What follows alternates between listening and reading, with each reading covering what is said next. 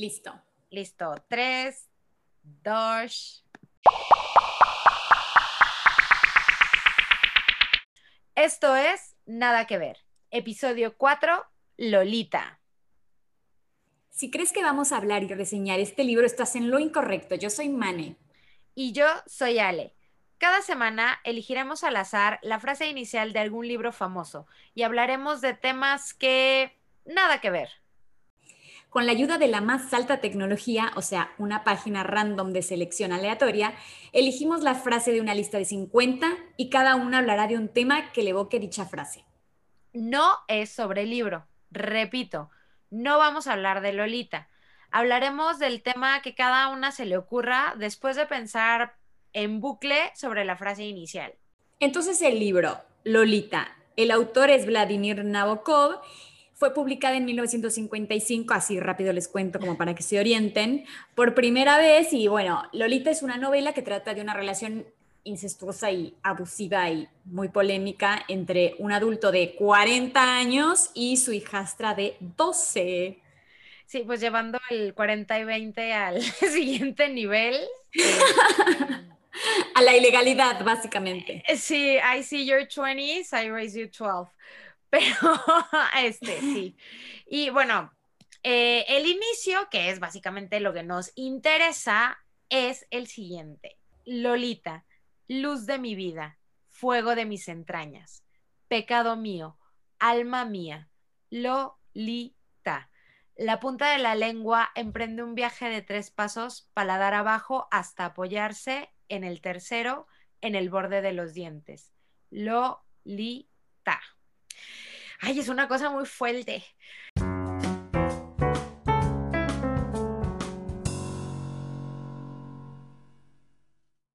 Ay, no, por un momento te empecé a perder again. Porque también estoy toda enredada yo aquí, entonces pues eso no ayuda. No.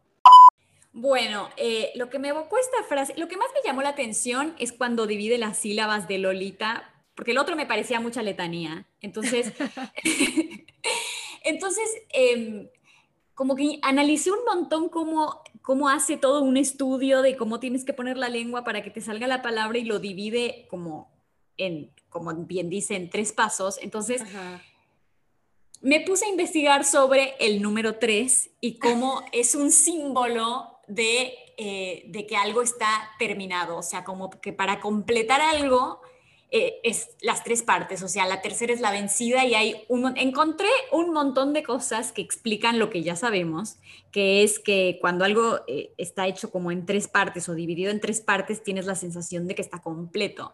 Entonces, empezamos con que el número tres es como clave para nuestra civilización, para nuestra forma de entender el mundo, y eso arranca con su importancia en la física y en las matemáticas. Eh, no me voy a meter mucho con las matemáticas, solamente vamos a hacerle un homenaje de pie a la regla de tres, que es la única cosa que aprendiste en la prepa que de verdad la vas a usar en tu trabajo. Y sí sirve. Que ingeniero. Sirve muchísimo. O sea, eh, para mí es lo único que tenía, tendríamos que aprender y listo. O sea. Y finanzas personales, güey, porque, o sea, por favor. Sí, sí, sí, sí, sí, sí. Eh, bueno, nosotros porque no somos ingenieras, o sea, ahí le pedimos perdón a todos los ingenieros que estén oyendo esto, si es que hay alguno que, se banque este nivel de delirio. no, eh, pero, perdón, voy a hacer aquí un pequeño paréntesis porque me siento particularmente orgullosa de eso, porque mi prima es ingeniera y yo hago cuentas mejor que ella en la mente. Válgame. Oh my God. Entonces, hay de todo en la viña del Señor. Bueno, pero ponle que yo siempre cuando digo, pero ¿por qué pasé tanto tiempo estudiando cálculo diferencial, integral y la derivada y todo eso? Y decía, bueno, supongo que tengo que ser un poco justa y a la gente que está aquí al lado mío, que va a ser ingeniera, esto le va a servir. A mí lo único que me va a servir es la regla de tres. O sea. Y, mira que uno no pensaría, ¿eh? Pero la neta es que te soluciona muchísimos problemas en la vida práctica. Es mágica. Bueno, eh, pasamos a su importancia en la física, en donde, bueno, las tres dimensiones espaciales en las que vivimos, que son eh, alto, ancho y profundo, básicamente, pues es lo que da el 3D, que es nuestra vida y lo que nos permite, pues básicamente existir. Lo que También, viene Claro, también yo sé que hay la cuarta dimensión, la teoría de cuerdas, eh, la serie Dark, el tiempo, todo eso, pero bueno, o sea, nos vamos a quedar con los facts. ¿No? Me encanta de que la teoría de cuerdas slash la serie Dark.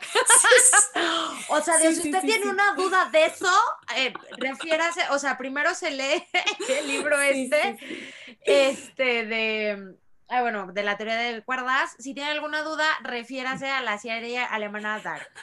De favor. Eh, exactamente, pero por ahora no nos vamos a meter en esa. Eh, después están eh, las leyes del movimiento de Newton, que también son tres, los puntos para lograr el equilibrio, que también son tres, que necesitas, o sea, si tienes dos, pues no, tienes que tener tres puntos para el equilibrio. Em, y bueno, como que hay un montón de ejemplos en donde el número tres es clave en cómo está hilvanado todo el universo. Pero cuando realmente se pone peluda la cosa con el 3 es cuando vemos todo el significado cultural que tiene, porque más allá de Newton y todo lo demás, eh, el 3, mucho antes de que existiera él, aparece ya, o sea, en la Biblia tiene como toda una importancia gigante. De, yo sé que desde los griegos y desde los romanos está como una cosa importante, pero realmente cuando se empezó a usar muchísimo como símbolo en, la, en el mundo occidental fue eh, en la Edad Media y a partir de los significados de la Biblia, en donde el número 3 es el número de la perfección, o sea, está la Santísima Trinidad y es un, es un o sea, como que simboliza em, como un círculo perfecto, pero que está acabado, pero que también tiene movimiento, y entonces eso ya tiene todo el misterio este de la Santísima Trinidad, que básicamente es como en lo que se basa toda la mística de la religión eh, judeocristiana, pues en realidad, o sea, bueno. Entonces, sí, iba a empezar a decir, bueno, que los judíos no todavía porque no creen en Jesús, pero ya me iba a meter como estaba en un lío. Nos pero uno, pero luego le restas, entonces. Claro, tal cual. la regla de tres y al final te da que sí, que es muy importante. Y luego si le hablas a un contador también te va a dar tres, entonces todo bien. Tal cual. Hay otros números en la Biblia que son importantes como el 7, por ejemplo, pero por ejemplo el 7 es el símbolo como de lo eterno y el 3 es el símbolo de la perfección y sobre todo de lo que está acabado. Entonces, por eso nuestro cerebro está cableado con que para decir, o sea, como que cuando tienes las tres partes es como que listo, acá está el entero. Y hay muchísimos ejemplos. El, igual los chinos también. ¿Ves que yo no entiendo por qué? O sea, encuentras algo como en tu cultura y siempre en las otras culturas hay algo. Ah, pero los incas también dijeron, no, no, pero los chinos también lo tenían. bueno, acá también. Sí, sí, sí. Esas son las cosas eh, rarísimas y hermosas de la humanidad. Los chinos también dividen la vida en nacimiento, matrimonio y muerte. o sea, ay, santo Cristo. Mira, qué bueno que pues no soy china, mana, porque si no, no estaría completa. me estoy quedando justo allá atorada. No me estoy llegando a, completarme como ser del mundo. Yo ya suficiente eh, tengo con que el que me realizo como mujer teniendo un hijo y luego le agregas que me falta completar mi vida casándome, pues ya, es, es que es demasiado. Sí, tal cual. Pero bueno, eh, la verdad es que en la Edad Media como que todo esto empezó a decantar en las artes y ahí es donde se vuelve todo muchísimo más mágico. Entonces, por ejemplo, en la pintura em, sabemos que está la regla de composición de los tercios, por ejemplo, en donde se divide en tres partes eh, la figura y entonces, bueno, eh, la acción se acomoda en el tercio que quede bien, pero bueno, se acomoda según un espacio de tres y después los pintores flamencos eh, desarrollaron el tríptico, que igual ya venía de antes, de hecho, o sea, hay, hay cosas romanas hechas ya en tríptico, pero esa situación de tener una pintura como en tres partes y que cuenta toda una historia se volvió como mucho más compleja con los flamencos y es apasionante. Y después en la publicidad el tríptico pasó a que ser... viene siendo que es el que yo conozco, que me dan claro, exactamente, pasó a ser un formato publicitario que te enseñan en la carrera de diseño gráfico, en donde tienes eh, las, o sea, las diferentes partes de un papel doblado, pero está totalmente sacado de, eh, de cómo en la pintura separaban una historia contada en tres pasos, digamos. Tres pasos Lolita, tres pasos. Bueno. Em, en el tríptico también. El tríptico igual está un poco en desuso porque el papel está en desuso, entonces como que, pero bueno. Pero la realidad es que cuando te dan uno Está bonito. ya se siente medio vintage. Ya se siente medio vintage. Yo me acuerdo, tuve que hacer un montón de trabajos de diseño gráfico de diseñe un tríptico. Era como, o sea, en la computadora venía formato tríptico. O sea, como que tiene todo su chiste doblar, que si, que si se dobla primero una hoja y luego la otra, y cuando la abres tienes una sorpresa. Y no, o sea, hay toda una forma buenísima de diseñar trípticos. Pero claro, necesitas eh, como ese contacto con el papel que, que pues está cada vez muriendo. Pero bueno, esto es como en las artes visuales. Después en la literatura es súper divertido porque así como en las artes visuales también está como el 3 hacia adentro con la regla de los tercios y hacia afuera con los formatos que se dividen en tres para contar una historia mayor. Porque el 3 es como eso, como que, como que te como que tiene las tres partes que juntas hacen un todo que es mucho más mágico que las tres partes separadas. Entonces, eso es lo que tiene de cool.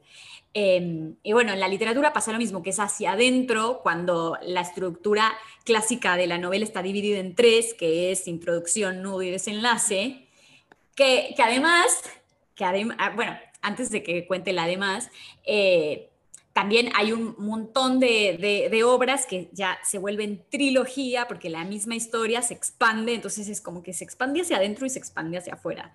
Y el además, que era una cosa que yo no sabía, pero, pero me pareció increíble, es que este, el primero, segundo y tercer acto que todos tenemos súper ubicados en las obras, que bueno, el primer acto nos van a presentar el personaje, en el segundo acto, bla. Bueno, cada uno de esos tiene se divide a su vez en tres con pequeños hijitos ah. que, te van diciendo exactamente qué es lo que va pasando en toda la obra y que se vuelve como, una, como un esqueleto. O sea, tienes eso y básicamente ya nada más tienes que rellenarlo para tener, eh, no te digo que cualquier novela, pero muchísimas de las novelas, de las, em, sí, de las novelas de la historia están hechas con, este, con esta estructura, y si no es esta estructura, es, es esto, pero revuelto, o sea, te pongo el tercer acto primero, después te pongo el segundo acto, después, pero entonces los tres hijitos que tienen son, el primer acto tiene primero la apertura, después el evento y después el problema, o sea, la apertura es cuando te cuentan quiénes son los personajes, qué dónde viven, las leyes, si es que las hay.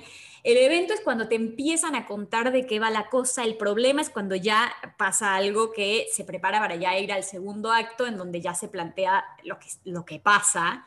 En el segundo acto se dividen la elección, el giro y el gran desastre, donde la elección... El desmadre que uno arma. Tal cual, el segundo acto que dura más, más o menos el primer acto dura el 25% de la novela, el segundo acto dura el 50% de la novela y el tercer acto dura el otro 25%. Entonces, en el segundo acto está la elección en donde el protagonista dice, sí, voy a tomar esto, sí, voy a hacer esto. Después está el giro, en donde pasa algo inesperado, en donde ahí uno dice, ay, Dios mío, qué buena está esta novela. Ah. Después el gran desastre donde todo se pone todavía peor, o sea, según la elección el personaje agarra el giro y medio que trata de, domar ese toro, pero, al principio no le sale para nada y entonces eso va hacia el tercer acto, en donde está el tercer plan, el clímax y la resolución. El tercer plan es donde el, el protagonista dice, ah, este gran desastre, ya sé cómo lo voy a resolver, parece que está todo mal, pero lo voy a resolver. Eh, y hay una forma que es inevitable, em, porque lo inevitable es como una característica súper importante del tercer acto, en donde el protagonista hace eso que tiene que hacer, llega al clímax, ahí donde ya te estás muriendo, y bueno, después la, la resolución en donde comen perdices y viven felices. Entonces, es muy gracioso como las novelas están divididas en tres y esos tres están divididos en tres. Por eso digo, bueno, claro, tienes esto y nada más tienes que rellenar qué pasa en cada uno y listo, tienes la novela.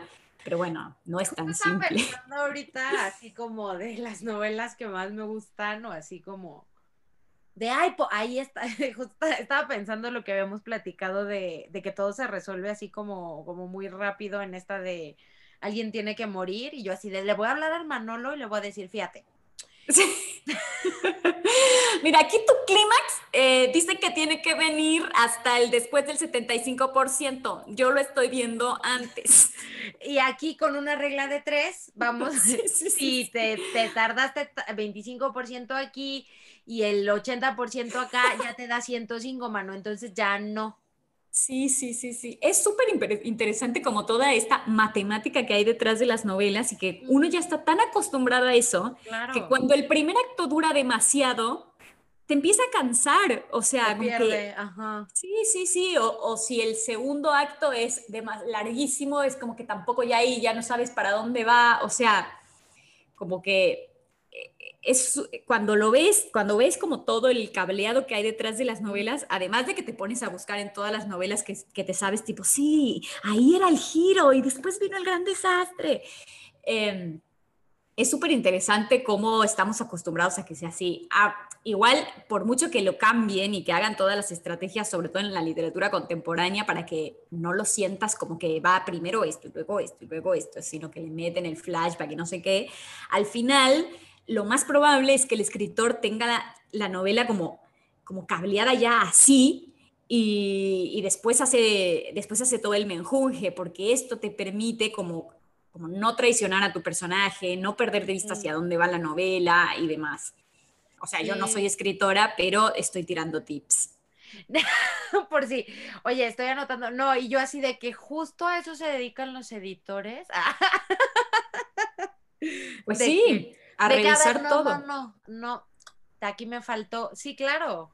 Sí, sí, no, no, y a mí eso me parece complejísimo. Cuando, cuando dicen eso de no, es que entonces traicionó a su personaje, yo tipo, pero si yo me traiciono a mí misma todos los días, ¿cómo me pides que no traicione un personaje? Ya sé, oye, luego es que sí, somos muy, muy manchados con, con los escritores. Sí, el pobre escritor. Sí, sí, sí, sí. Pero bueno, eh, la verdad, una profesión hermosa y respetadísima y que yo admiro, pero de acá a la China. Eh, y después viene la parte de la trilogía, en donde es el 3 hacia afuera, en donde tienes eh, tres episodios que de alguna forma hacen un todo. Puede ser una historia en tres partes o también puede ser tres películas em, que, capaz no son la misma historia, ni tienen los mismos personajes, ni tienen nada que ver, pero tienen como un hilo conductor, ya sea un estilo o una idea que están comunicando o todo, como la trilogía del Pepe el Toro y nosotros los pobres y, ¿eh? y ustedes los ricos también lloran. No, a ver, los ricos también lloran es una telenovela. No, ¿cómo es? ¿Cómo es esa trilogía? Es que es Pepe el Toro, ahora verás. No, es que los ricos también lloran, es donde, o sea, que salía mis ador, o sea, mi adorada. Este, es una telenovela. ah, no, espérame, ya yo es que me estoy. Bueno. Sí, es una telenovela que sale, o sea, que salía esta Verónica Castro, pero la de Pepe el Toro es que es, según yo, Pepe el Toro eh, nosotros los pobres, eh, nosotros los pobres, ustedes los ricos y Pepe el Toro, según. Ah, nadie llora. Ajá, no. Y luego, es que, ¿sabes que Me estaba confundiendo luego también con los parientes pobres. no, es, que la, situación de la lucha en clase está full. No, y es, bueno. también, sí. Bueno, la trilogía eh, es, viene de, tres y de logos, que significa como los tres textos o los tres discursos, viene del griego, porque en las fiestas de Dionisio hacían un concurso en donde tenías que llegar tú con tus tres textos o tres tragedias, o sea, tres textos que eran tres tragedias, y, hacían todo un concurso y el que ganaba, pues ganaba. Y de ahí viene eh, lo de la trilogía como una unidad eh, narrativa que, que está súper bueno considerar y buscar, porque lo que tiene de mágico es que te da como una sensación de que está completo, que es básicamente a lo que viene el número 3 al mundo, es a eso. A darnos un sentido de, de, completar. Claro, y sí, en, en publicidad se hace, ahora ya supongo que menos, la publicidad está cambiando muchísimo, como ya sabemos, pero antes cuando lo máximo del mundo era el comercial de televisión, siempre tenían como tres diferentes bajadas. O sea, tienes una idea publicitaria y la tienes que bajar de tres formas diferentes. Si no llegas a las tres formas diferentes, significa que la idea no es buena. Entonces, eh, también ahí se usa muchísimo el número tres como decir, o sea, haces la primera lámina, la segunda lámina que comunica la misma idea pero de distinta forma y si a la tercera ya está más floja, eso significa que tu idea no va porque no está completa. Entonces, em, es como súper interesante empezar a ver todas las cosas que vienen de A3. Las muertes vienen de A3, supuestamente. que, y si va, que la desgracia siempre viene acompañada. Dicen, dicen que las muertes vienen de A3. Em, entonces, nada, me pareció como súper interesante cómo a partir de partir una palabra en tres pasos y analizar cada uno de los pasos, te das cuenta que un gran porcentaje de la producción artística mundial está partida en tres pasos, porque vivimos en 3D. Sí, de hecho, ah, yo también estaba pensando, no tiene mucho que ver, pero lo que dicen de que a las 3 de la mañana es la sí, sí, sí. De lo que pasa feo siempre. ¿Cuál era esa película que se despertaban y eran las 3 de la mañana y El exorcismo de Emily. Ajá. Si mal no recuerdo. Que aparte, yo tenía un amigo que quiero mucho que me hablaba a las 3 de la mañana a hablarme en alemán para que yo, pues básicamente, me cagara de miedo. Y entonces por eso me acuerdo, porque después de verla quedé muy traumada. Pero, o sea, yo hasta la fecha me despierto a las 3 de la mañana y yo de san... hasta, mira, que no soy muy religiosa y yo creo que hasta me santiguoto. Pero ¿qué tal a las 11, 11? ¿Vieras qué paz? Qué Ay, hago bien muchos deseos. Yo, por favor, dame dinero, no me importa en qué forma. marido, pues me lo aguanto, pero mándame dinero, por favor. Muy bien, así que eso fue el nada que ver. Sí, fíjate que está, me, gustó, porque a mí todo eso es, a ver, es que como que le da sentido y estructura a muchas cosas y este, y a mí el significado de, de, eso, de los números, eh, en algún momento me hicieron como numerología también, o sea, como que esas cosas me, se me hacen padres y nuestra mente funciona así. O sea, cuando me dijiste lo de tres que te da un sentido de, de completion, pensé primero en cuando tienes TOC, sea, la gente que tiene TOC generalmente, o sea, los hábitos que hace son en, o sea, como en, tres. por triplicado. También las copias que te piden en la, en el gobierno. Eso también, o sea, y mira, eso es un poder superior, o sea, ya estamos hablando, deja tú la divina trinidad. O sea, ya es, necesitas tres copias. O sea, mira, yo. Sí, sí, sí, sí. Te pido documentos que me da mucha risa para contratar gente que digo, ¿para qué seguimos pidiendo tres fotos tamaño... sí, sí, sí. Una por si se me pierde, otra por si se borra y otra por si se me antoja dibujarle un bigote. Sí, y yo de por qué a estas alturas de la vida yo sigo pidiendo fotos. Pero sí, sí, tres copias para el gobierno también. Y sí, lo, a mí, por ejemplo, el, me causa mucho conflicto que la última película de las series, por ejemplo, de Harry Potter, me la dividan en dos. O me la divides en tres o nada. O, o, chica, son siete, pues hace siete. Y mira, si me tengo que estar sentada cuatro horas eh, viendo a la orden del, del Phoenix, em, pues destruir a Voldemort, pues me las hecho. O sea, así es, así es la vida. Y también, bueno, otra que me gusta mucho que es Divergent, que me dejaron aparte sin la, o sea, me dejaron a la mitad de la tercera, o sea, tuvieron el descaro de dividirla en dos la última y no hacer la segunda parte de la tercera.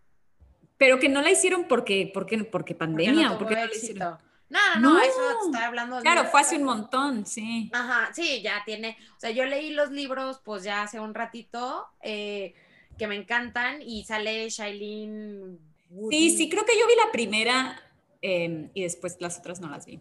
Pero sí, sí sé que es una trilogía, pero no sabía que la tercera parte estaba dividiendo. Se hicieron lo, mismo que los Juegos del Hambre, creo que también la tercera parte la dividieron en dos. Que también, o sea, te quedas ahí como... ¡ah! O sea, sí, es como que no entienden que era trilogía, o sea, tres, ¿para qué me haces 3, 4, 3.5? Es raro. Ajá, y luego es que te la parten ahí a la mitad en el mero, o sea, que tú dices, mira, es que pues me espero otro año, termínala. O sea, ya. Sí, sí. sí. No, no, le fallaron, le fallaron a la Santísima Trinidad durísimo. Sí, y a mí eso me causa mucho conflicto porque, porque soy una persona de ideas, entonces eso me conflictúa. Pero muchísimas gracias, Mane, por ese breviario cultural importante, porque de la teoría de cuerda, o sea, una cosa muy maravillosa. Este, y como lo mencioné, creo que en el primero o segundo capítulo, parte de mi responsabilidad va a ser aterrizar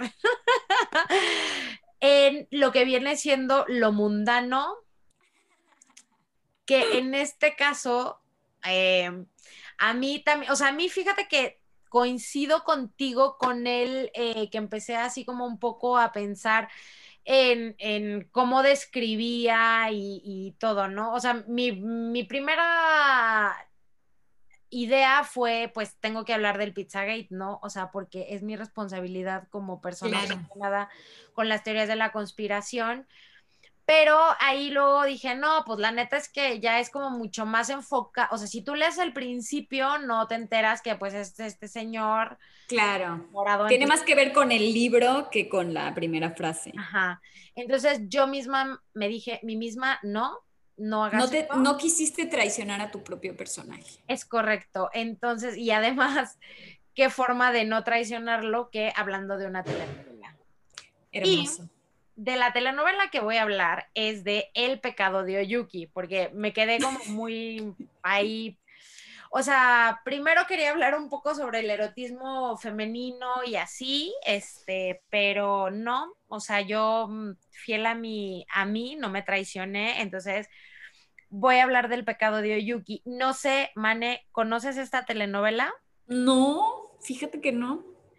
Pues te va a dar mucho gusto su existencia.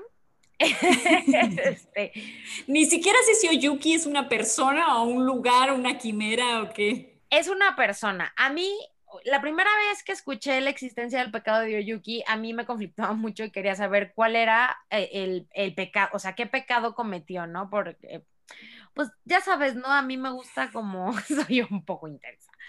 Pero eh, te voy a explicar. El pecado de Oyuki es una telenovela mexicana que eh, se llevó a la televisión en 1988, claramente obvio por Televisa, este, pero fue escrita por Yolanda Vargas Dulce, que esa señora, pues sí, es la de la de Memín Pinguín, ¿no? Exactamente, y de hecho, eh, bueno, creo que hasta la fecha es nuestra proveedora de historias, entonces hay muchas telenovelas que, se adaptaron de escritas de, de, esta señora.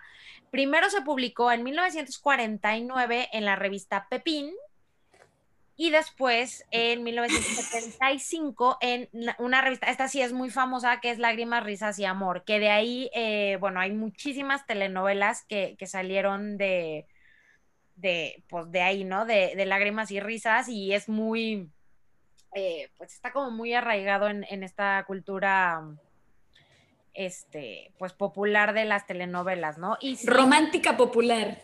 Exacto, sí, es la de Memín Pingüín, que pues ahora tiene todo mal en su vida políticamente correcto, pero bueno, en su momento una cosa muy... Pero, eh, o sea, la verdad es que esta señora, eh, para que sepas, ah, eh, su obra está Rubí, Memín Pingüín, María Isabel, Encrucijada, Yesenia, que también fue súper importante, El pecado de Oyuki, Gabriel y Gabriela, que también tienen la misma protagonista que, que Pecado de Oyuki, este, ¿qué otra a lo mejor te va a sonar? Este, pues yo creo que pues Yesenia y Rubí son como, y, pues son como personajes acá de mujeres fuertes. Fuertes. Y el pecado de Oyuki tiene algo muy padre que este, en su tiempo fue revolucionaria en muchísimos aspectos, tanto técnicos como pues también de la historia. Em, la protagonista es Ana Martín. Em, ella es una primera actriz que todavía sigue trabajando, pero la verdad, pues me la tienen ahí como metida siempre de la tía o de la, ¿sabes? O sea, pues de esas que ahí sale de, ay, oiga, nos falta una señora que, hable así, ay, mi niña. Y pues Que sea señora. Pero en este momento era joven y bella o siempre, siempre eh, Joven y bella, guapísima. O sea, Ana Martín eh, es como, es como de esas guapísimas que envejecen a ser la abuelita buena onda, a diferencia, pues, no sé, de Olga Briskin, que, eh, pues, o sea, sí, yo. O sea, como que, eh, te digo, sigue siendo como la tía, o sea, de hecho salió de la mamá de Rubí todavía con, con esta, o sea, la última vuelta, creo. Ah, no, no es cierto, la última vuelta fue con esta... Ah, sí, con la güera esta. No, es, sí, no, hicieron una de Rubí con la sobrina de Talía que se casó. Ah, esta, Sodi. Ah, sí, con esta Sodi, ajá. Pero bueno, eh, ¿Por qué fue, eh, por qué es como tan diferente? Uno, Mane, porque toda la historia está situada en Japón. O sea. Tranquilamente. Tranquilamente en lo, o sea, para empezar, en los 50, bueno, 1949, esta señora dijo, pues voy a hacer una historia de una geisha. Y pues dices, ahí todo bien, pues porque es una historieta y pues cada quien sus temas, ¿no? Pero en los ochentas, o sea, finales de los ochentas, Lucy Orozco, que es una productora también bastante importante dentro de la telenovela mexicana, que también me la tienen ahí pues metida, sabrán Dios en dónde. Este, esta productora dijo, pues la hacemos y, le, y pues fue a decirle a estos señores de, de Televisa que por favor, este, que, que pues eso, que sí la hacían. Entonces es técnicamente, ¿por qué revolucionaria? Porque fue una telenovela que empezó a usar técnicas como cinematográficas revolucionarias dentro de eh, pues las telenovelas, ¿no? Y además, eh, pues sí grabaron en Japón, o sea, fue así una megaproducción, o sea, sí fueron a Japón. No, me caigo para atrás. No, y espérate, además, o sea, pues también el presupuesto, aunque era Televisa en los ochentas, pues tenía un fin. Entonces, recrearon barrios japoneses en el Ajusco para Ay, no. No cualquier cosa, o sea, no fue así de, ay, mira aquí, pues ponle la cartulina y como que así de, ¿sabes? Del dos aguas y ya estamos en Japón. No, o sea, recrearon barrios. De hecho. Pero que había extras japoneses o era como un Japón con puro habitante mexa. Eh, no, a ver, es, Ana Martín, eran puros, o sea, la mayoría son mexicanos. Me da mucha risa porque si Ana Martín habla como. o sea, ahorita está todo no me digas, mal. No me digas que, que, usa el estereotipo del hablado japonés, que en este momento no lo voy a imitar porque no quiero ser cancelada. Pero, pero todos sabemos cuál es. Sí, sí, como un poquito hay un dejo, porque sí me, o sea, la neta, digo, yo ubico la telenovela porque pues obsesionada con las telenovelas, pero este, eh, digo, me volví como a meter y yo, porque me acordaba, o sea, de esas memorias vagas que tienes en tu cabeza y yo, es que yo me acuerdo que hablaba como medio así, y chi, sí habla un poco así. Claro, por favor. Sí, pero aparte ella eh, justo, o sea, sí le rasgaron los ojos. Súper cañón.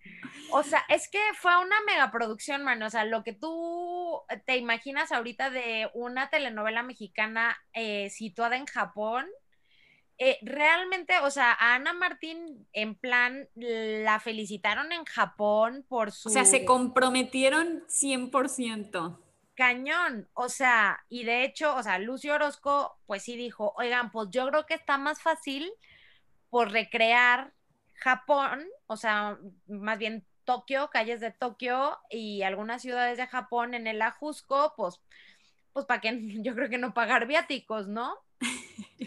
¡Qué locura! Sí, recrearon 20 hectáreas de terreno eh, varios este, barrios elegantes de Tokio, como el barrio de Ginza. Yo no conozco Japón y mi cultura respecto a eso o conocimiento es muy básica, pero bueno, un, este, al parecer es un barrio como muy conocido.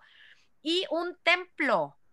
Hicieron calles, postes de luz, señalamientos. No, no, no. Y por favor dime que eso sigue existiendo. No, pues en el Ajusco yo creo que lo habrán quemado, sabría. la verdad es que no sé, te lo puedo investigar, pero yo también. Me encantaría que, me dijeras como, sí, ahora es el barrio chino.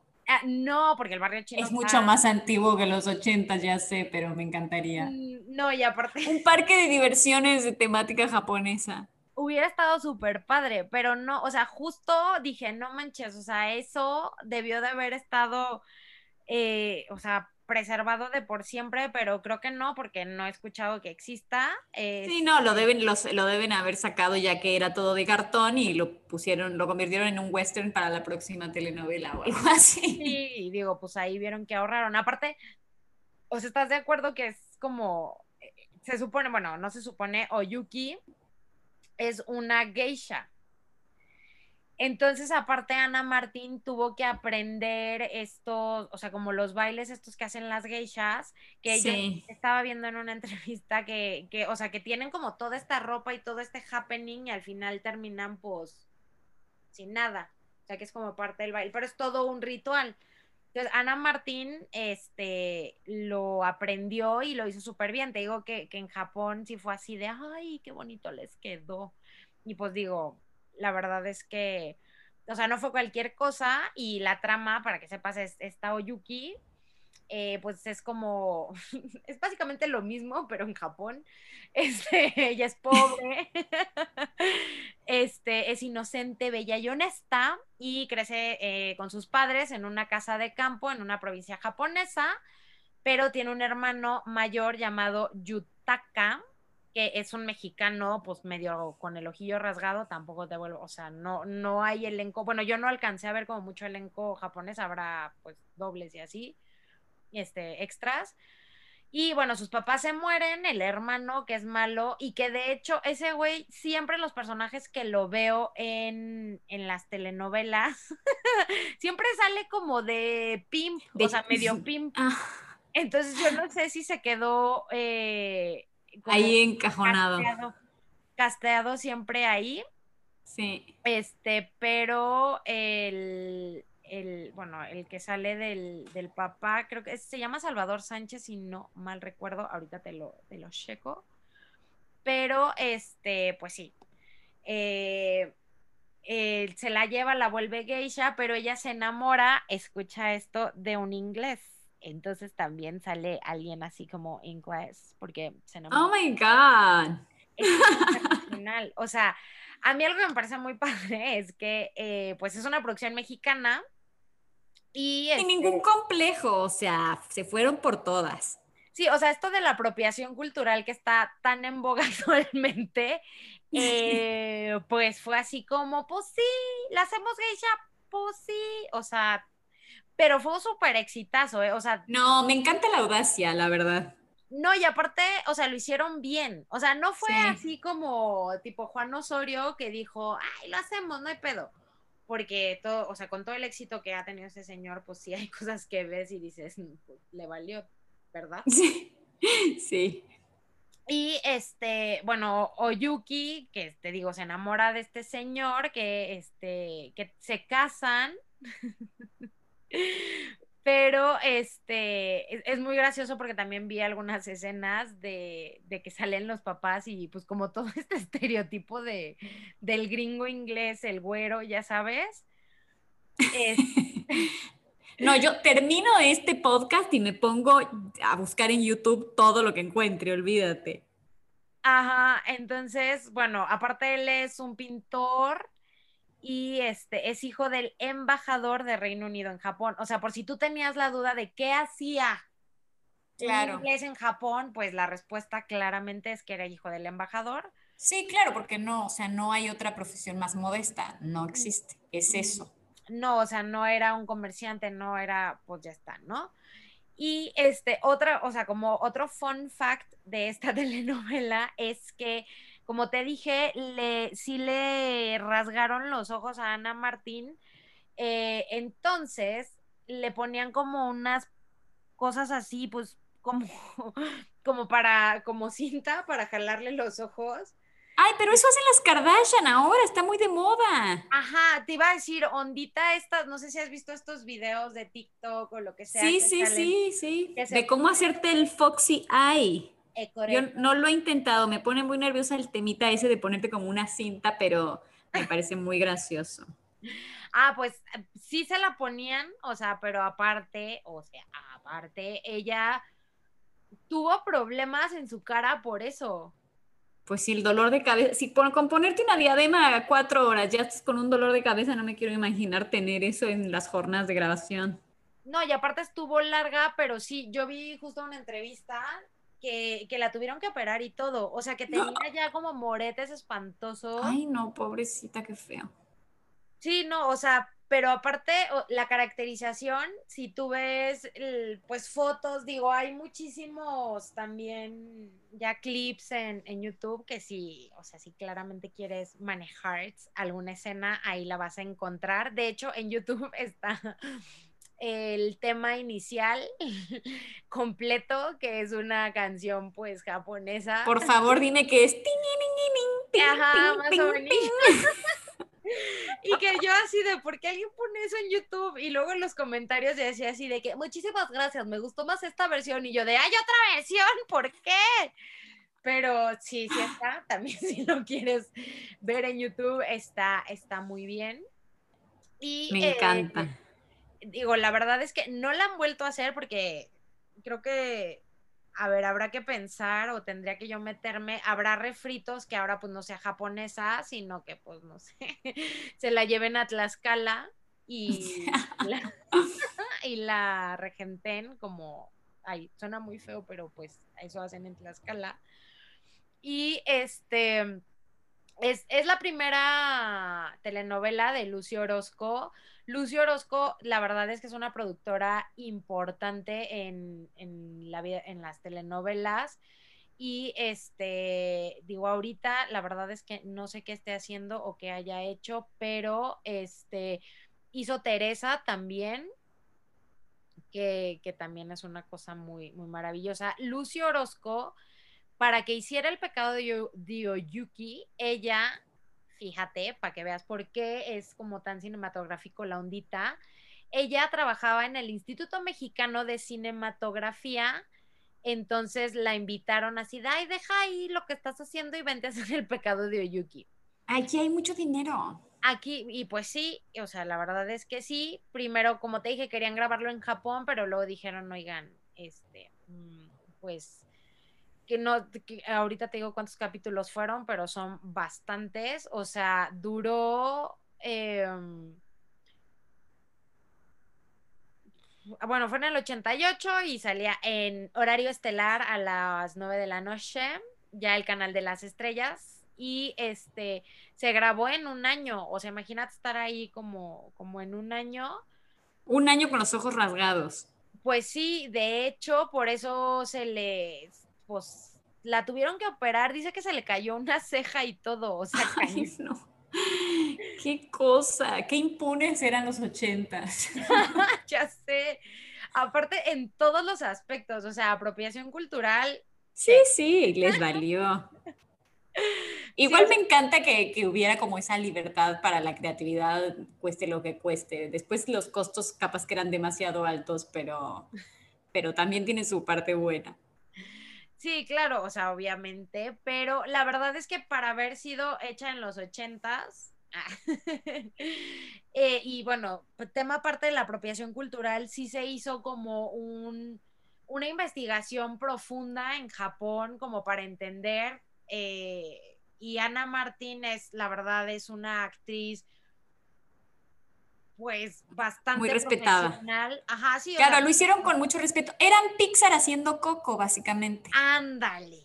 Pero pues, bueno, y es que aparte, o sea, digo, las telenovelas ah, en los ochentas, Televisa, o sea, no era, pues no es lo que es ahorita, la verdad. Entonces, este, sí, sí fue una mega producción y fue muy disruptiva y además eh, sí, sí, sí incorporó muchísimas cosas que ahora son normales en, la forma o en la parte técnica de las, en la técnica. de las telenovelas. Y este, la verdad fue súper, súper exitosa.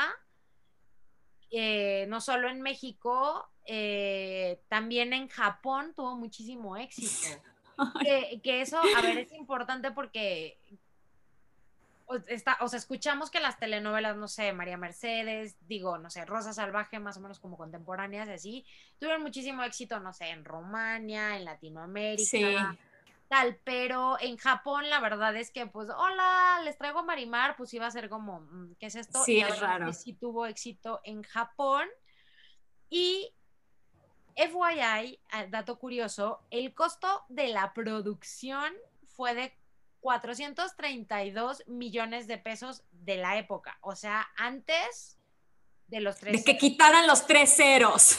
Antes del error del de diciembre, antes de que Carlos Salinas de, Gortari, acabara, este, antes de que Free robara más, ahí, o sea, ahí te lo dejo, o sea, una, superproducción. Qué impresión, qué poder tenía la televisión. Sí, y las telenovelas. Y las telenovelas como mayor bandera de estandarte de Televisa. Ajá, y mira, para que veas que sí lo hicieron con mucho respeto y los japoneses se lo tomaron muy en serio, cuando terminó las grabaciones, Ana Martín fue invitada a Japón, porque las altas jerarquías de, de ese país querían felicitarla personalmente por el logro de haber interpretado magistralmente a una geisha. Ay, qué bueno, ¿y cuál es el pecado? Pues el, mira, el pecado, o sea, yo, a mí no me termina de quedar muy claro. ¿Ser geisha es el pecado o enamorarse de un inglés? Es que, mira, o sea, ella conoce al Irving. Ah, no es cierto. O sea, primero, este... o sea, la vuelven geisha. Entonces, ahí, o sea, pero es en contra de su voluntad. Entonces, ahí me parecería que no es, no es su pecado. Pero también como, como sucede en todas las telenovelas, o sea, ella se enamora del susodicho. Y el hermano se entera y pues arma un desmadre y este Oyuki se embaraza de Irving, claramente. Ah. Entonces, pero ella estaba casada con otro, ¿no? No, Yuki no. Está casada con Irving. Con Irving. De hecho, vi como la escena. Pero pues embarazarse tampoco es un pecado. ¿O qué? ¿O estaba casada en secreto? Ah, no sé, ah, se come la torta antes del recreo. Sí, o sea, hace cuenta, mira, el Irving era pues básicamente hijo de mami, este, o sea, su mamá era, escucha esto, el nombre de la mamá es Lady Elizabeth. Me encanta, me encanta porque no pudieron pensar un poco más. Lady Elizabeth, buenísimo. Claramente, y además, bueno, es hija natural de un conde, o sea, que, que entendemos una hija natural que es una hija que no está dentro de un matrimonio. Entonces, este, pues ella era marginada antes de casarse, porque si ya te casas con alguien bien, se olvidan todos tus pecados, ¿no? Sí. Este, pero pues obviamente, pues Lady Elizabeth no quería que su hijo terminara ahí con una geisha, porque, o sea, a lo mejor para nosotros mexicanas dices, hay una geisha, pues no, pero es como, pues sí. Sí, es una prostituta. Ajá, pues sí, como su, o sea, si ella luchó tanto para salir de las sombras del, del... De la deshonra. De la deshonra, pues hoy el hijo ahí va de regreso, ¿no? Este, pero pues conoce a Loyuki, entonces se enamora y le dice que le quiere hacer un retrato, o sea, como en Titanic. Claro que eh, pues, bueno, más bien es que en Titanic ella le pide que la dibuje, pero él la quería dibujar y pues se enamoran porque ella está posando para un retrato, o sea, no fue de rapidín como en Titanic, porque pues era telenovela y tenían más tiempo, este, pero tienen, o sea, bueno, tienen la relación en secreto porque obviamente Oyuki tiene miedo de que su hermano se entere y pues la líe. Pero pues claro que se entera para, eh, porque pues para efectos de lo que viene siendo el conflicto.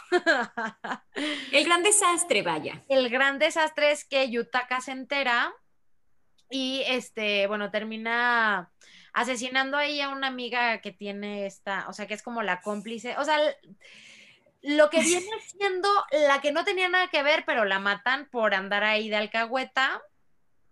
Y este, el hermano, como mata a esta vieja, se escapa y entonces Oyuki se escapa con Irving, que es el protagonista, y se casan, este, pero pues a escondidas y muy molestos los papás. Te digo que se casan, sí, sí se casan y se embaraza, o sea, lo hace dentro de, lo que viene siendo la ley. Eh, pero bueno, eso es como la... O sea, sigo sin encontrar mucho pecado. Yo no sé si el pecado es que cenaba helado o algo así, este, porque no. A mí eso es algo que me conflictúa muchísimo, o sea, porque es el pecado de Oyuki, eh, pero para mí es como, a ver, geisha, o sea, lo que encontraríamos como un pecado sería lo que viene siendo. Ser geisha, pero no, no lo hace por su voluntad. Claro que no, pero no sé si el pecado es enamorarse de quien no deba, porque eso también puede ser. Ah, puede ser, puede ser, sí. O sea, su pecado o... Eh, pero tampoco es que él está casado o algo así.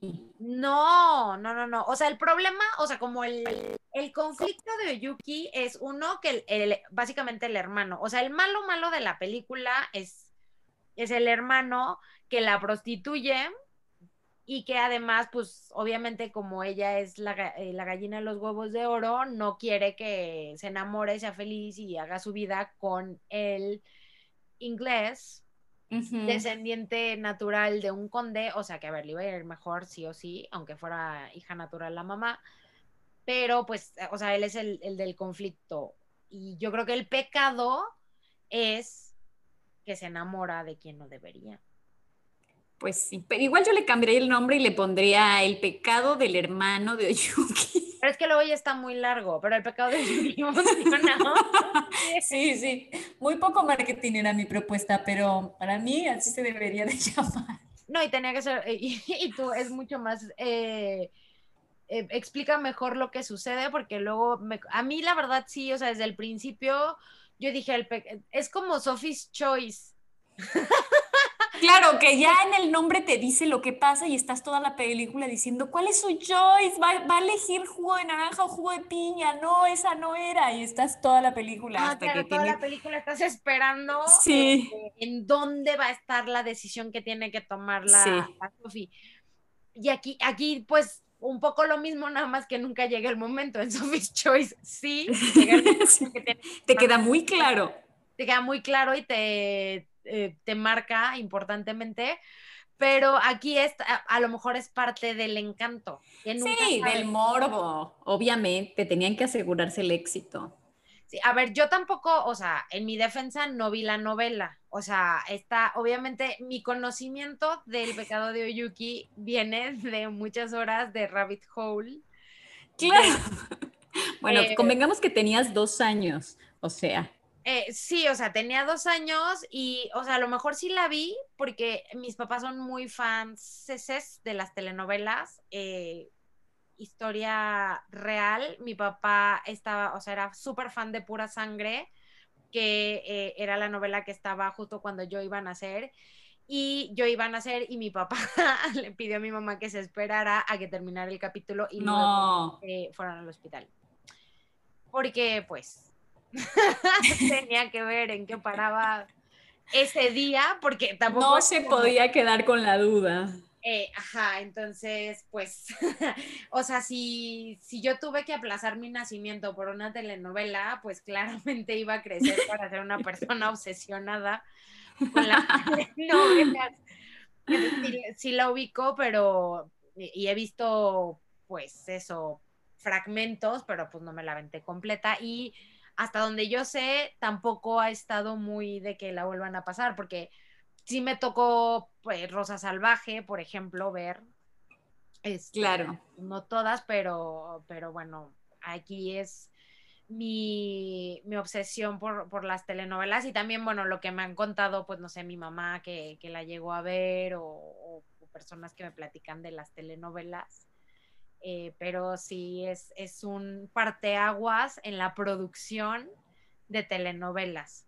Y aparte lo hicieron bien. Está, o sea, está bien hecha y Ana Martín es una excelente actriz. este, que le hizo justicia, por más eh, random que parezca esta idea y esta historia y que, que, se haya hecho así, la verdad es que Ana Martín. No, es un logro, la verdad, o sea, que sea una cosa aparentemente tan bizarra, pero que caiga pa bien parada, es muchísimo mérito.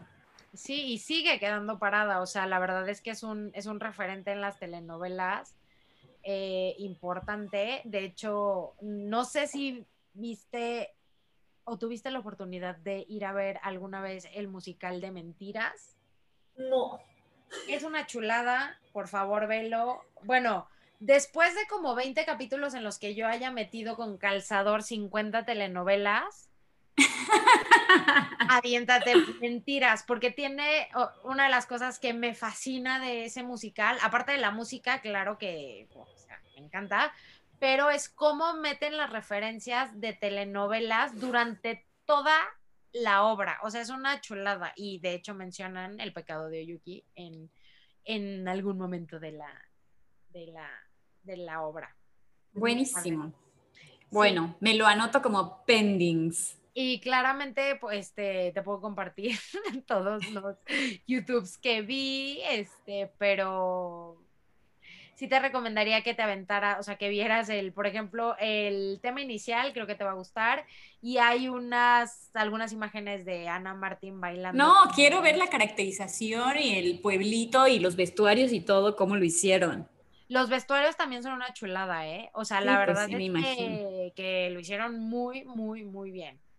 Y este, Buenísimo. Y es un referente y yo estoy muy orgullosa de que se haya hecho eso. aunque parezca muy, o sea, todo podía salir muy mal, la verdad, y salió muy sí, bien. Sí, sí, buenísimo. y pues bueno, que pensé. vamos a, a, la rifa para ver cuál es el próximo. Sí, por favor, Mane, ayúdanos. Que, ¿De qué vamos a hablar? Número 16. Vamos a hablar de Mm. Ay, Platero y yo, qué ternura de Juan Ramón Jiménez. ¿Y cuál es la primera frase? frase? Yo esa no la he leído, ¿eh? Sí, yo sí. E, es, es como de niños, es de un burrito. Ah. Bueno, Platero es pequeño, peludo, suave, tan blando por fuera que se diría todo de algodón, que no lleva huesos. Solo los espejos de azabache de sus ojos son duros, cual dos escarabajos de cristal negro. Es súper tierno. Sí, es de niños. Sabes que a mí mi papá nada más me leía el Sidman, entonces pues. bueno, pues entonces nos queda esa de tarea. Súper, pues muchas gracias, Mane. Aprendí mucho el día de hoy. Ay, sí, yo, o sea, ya estoy entrando a YouTube a ver todo. en este momento, pues fue un placer como siempre, Mane. Y pues esto fue Nada que ver.